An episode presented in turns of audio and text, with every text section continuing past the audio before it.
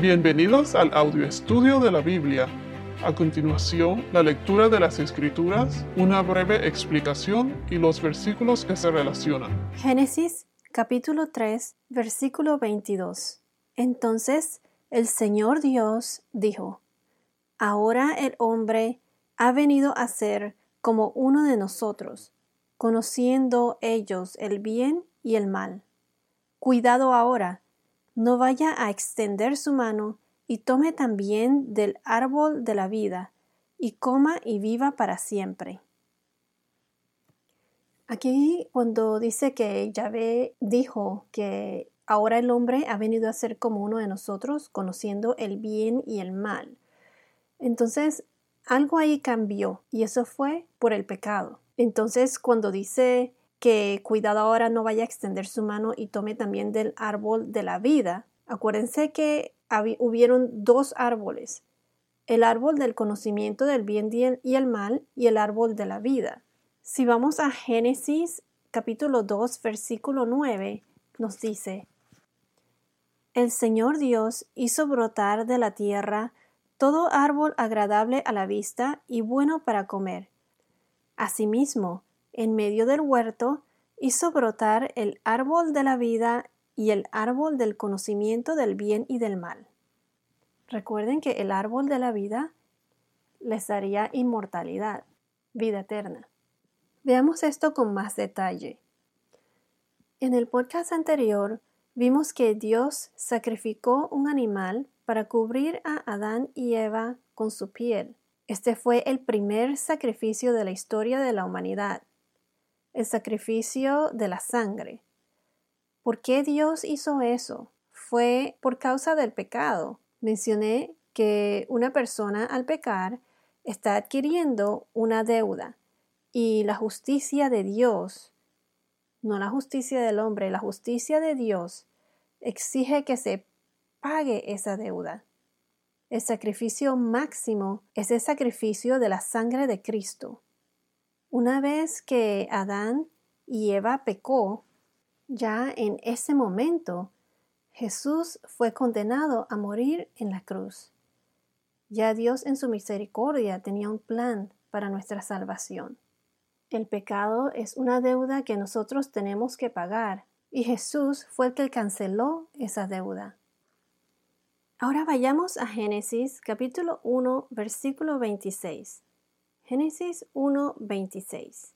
Y dice, Y dijo Dios, Hagamos al hombre a nuestra imagen, conforme a nuestra semejanza, y ejerza dominio sobre los peces del mar, sobre las aves del cielo, sobre los ganados, sobre la tierra y sobre todo reptil que se arrastra sobre la tierra. Recuerden que somos hechos a imagen y semejanza de Dios. La vida en el jardín de Edén era como vivir en el cielo, era un paraíso.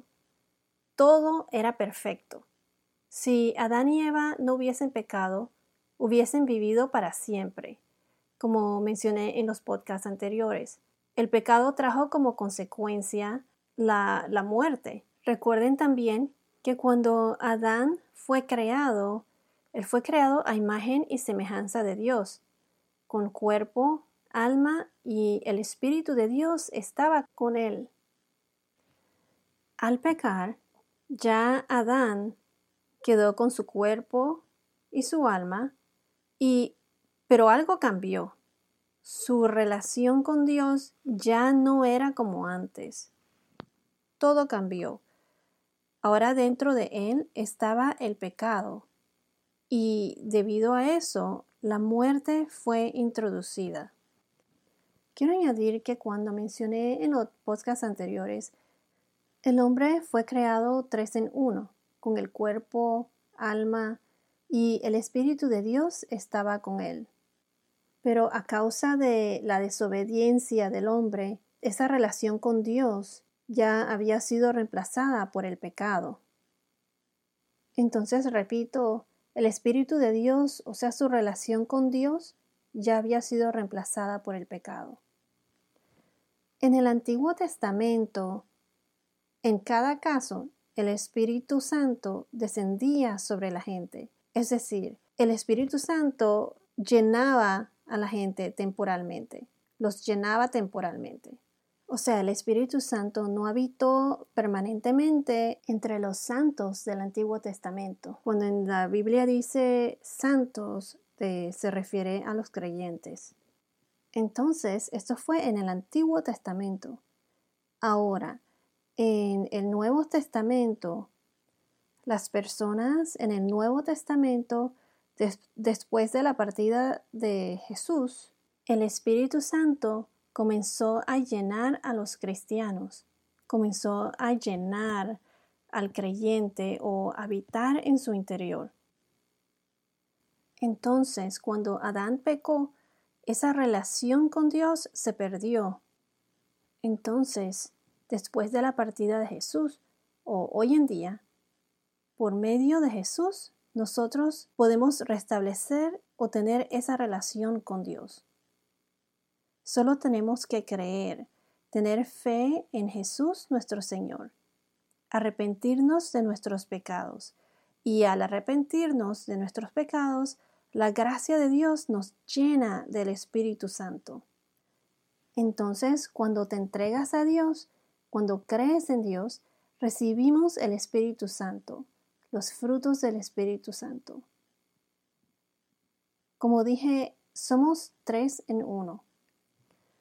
Cuando Adán pecó, él tenía su cuerpo, el alma, y entonces introdujo el pecado. Esa relación con Dios que él tenía antes cuando fue creado ya no existía. Algo cambió en él. Entonces esa relación fue reemplazada por el pecado o la muerte eterna. Pero Jesús nos salvó, Él fue nuestro redentor.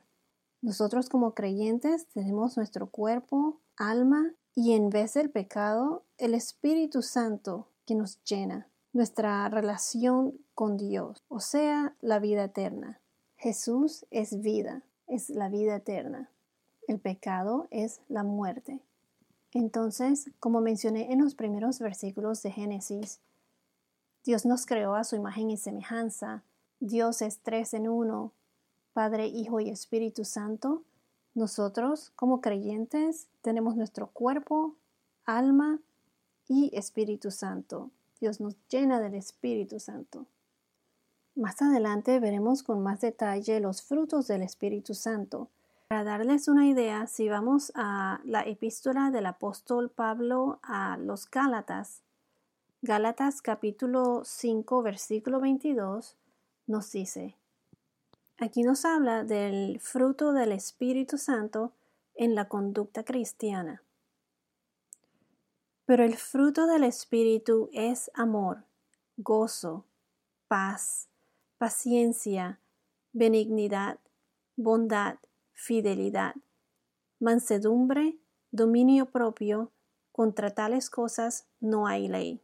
Entonces aquí donde dice el espíritu es amor, o sea, caridad, en otras Biblias dicen caridad, gozo o alegría, paz, esa paz interna que uno obtiene cuando recibe el Espíritu de Dios, eh, paciencia, o sea, comprensión a los demás, benignidad, eh, o sea, generosidad, bondad, fidelidad o fe, esa fe en Dios.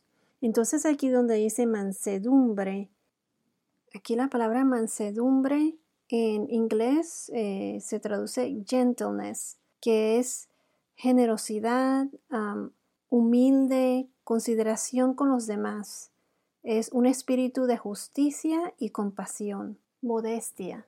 O sea, la persona llena del Espíritu Santo busca que Cristo sea exaltado. No va en busca de su propia gloria, se deja enseñar. Jesús es nuestro mejor ejemplo. Entonces, donde dice dominio propio, eh, la traducción en inglés es self-control, la habilidad de poder controlarse a sí mismo, o sea, esa fuerza interior que no nos deja reaccionar sin control ante una situación. Entonces, este es uno de los frutos del Espíritu Santo. Dominio sobre sí mismo, dominio propio. Bueno, entonces, regresando al tema. Entonces, Adán, cuando fue creado, todo era perfecto y él tenía su cuerpo, alma y tenía esa relación con Dios. El Espíritu de Dios estaba con él. Después, cuando él pecó, su cuerpo y su alma estaban ahí, pero en pecado fue introducido.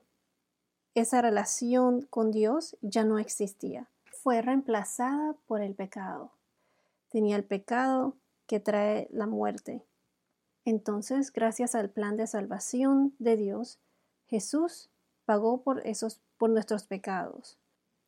Entonces nosotros tenemos nuestro cuerpo, alma y cuando entregamos nuestra vida a Cristo, como creyentes, eh, con esa fe en Jesús nuestro Señor, Él, por la gracia de Dios, nos llena del Espíritu Santo, el Espíritu de Dios, cuerpo, alma, espíritu, que es esa relación con Dios. El pecado es sustituido por esa relación con Dios que nos da vida eterna. Cuando tenemos el Espíritu de Dios en nosotros, recibimos sus frutos y caminamos en Cristo. Y esto nos ayuda a impactar o a tocar la vida de las otras personas, de nuestro prójimo. Tenemos una nueva actitud que nos ayuda a confrontar los problemas y mantenernos cerca de Dios, alejados del enemigo, que es Satanás. O sea, alejado de esas tentaciones. El enemigo constantemente nos ataca con tentaciones que nos lleva al pecado. Recuerden que mencionamos en episodios o podcasts anteriores que el alma consiste en mente, voluntad, o sea, voluntad, o sea, obedecer o desobedecer a Dios, la voluntad de escoger o de tomar las decisiones, y las emociones, mente, voluntad y emociones. Entonces, nosotros tenemos cuerpo, alma, y al creer en Dios, Él nos llena del Espíritu Santo. El Espíritu Santo y el alma son diferentes. El Espíritu Santo nos transforma. Podemos encontrar la verdad espiritual a través de la Biblia, o sea, de la palabra de Dios, porque la Biblia es la palabra de Dios. Voy a repetir esto. Podemos encontrar la verdad espiritual a través de la Biblia. No podemos confiar solamente en nuestra mente, sentimientos o emociones para seguir a Dios. Por ejemplo, antes de salir de la casa, ya sea que vayas a trabajar o una fiesta o a ver a tu novio, tu novia, cualquier motivo que sea. Antes de salir de la casa, una persona se arregla y se peina. Cuando se está peinando, se debe mirar al espejo para asegurarse de que su cabello se vea bien. No, no una persona no va a salir a una entrevista importante o a ver a su novio, por ejemplo, o, o algún compromiso importante si verse primero en el espejo. Uno confía en que el espejo le va a mostrar a uno la verdad de cómo te ves para asegurarte de que te ves bien antes de salir. Uno confiaría en el espejo. Uno no va a confiar en sus sentimientos, o sea, en decirse a sí mismo, yo pienso que me veo bien o yo siento que mi cabello luce bien y así mismo por ahí mismo me voy. Normalmente uno busca el espejo para cerciorarse o asegurarse de que se ve uno bien. Entonces confías en el espejo sobre tus propios sentimientos. Entonces la Biblia, que es la palabra de Dios, es el espejo para nosotros. Voy a repetir esto. O sea, la Biblia, que es la palabra de Dios, es el espejo para nosotros. Nos ayuda a ver la verdad real de nuestra alma y espíritu.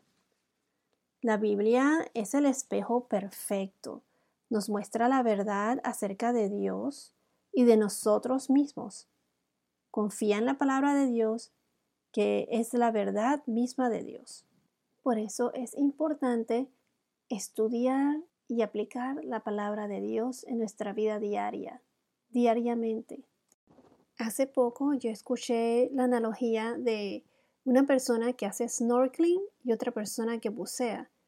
La persona que hace snorkeling, bueno, snorkeling eh, en español es, o sea, es la persona que nada en la superficie solamente con la mascarilla y el tubo para respirar, pero no puede sumergirse hasta la profundidad.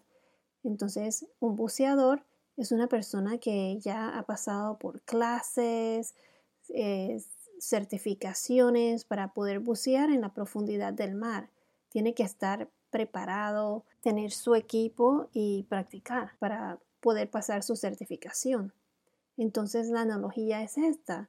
Si haces snorkel o te mantienes en la superficie y con la mascarilla, entonces ves un tesoro en el fondo del mar, no estás preparado para obtener ese tesoro. En cambio, si eres un buceador que te has preparado, esforzado y dedicado el tiempo como buceador, puedes bucear hasta el fondo del mar con tu tanque de oxígeno y todo y obtener ese gran tesoro.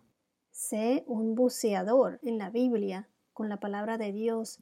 No te quedes solo en la superficie. Bucea en la palabra de Dios. Entonces recuerden que la Biblia es el espejo perfecto nos muestra la verdad acerca de Dios y de nosotros mismos.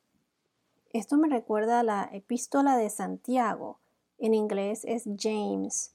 Eh, la epístola de Santiago, capítulo 1, versículos 23 al 25, que nos dice, Porque si alguien es oidor de la palabra y no hacedor, es semejante a un hombre que mira su rostro natural en un espejo pues después de mirarse a sí mismo e irse, inmediatamente se olvida de qué clase de persona es.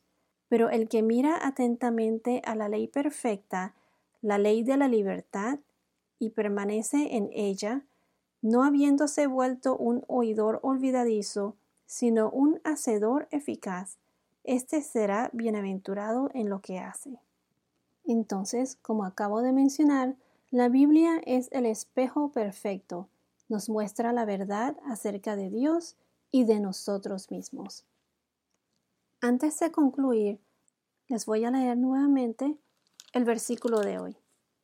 Entonces el Señor Dios dijo, Ahora el hombre ha venido a ser como uno de nosotros, conociendo ellos el bien y el mal.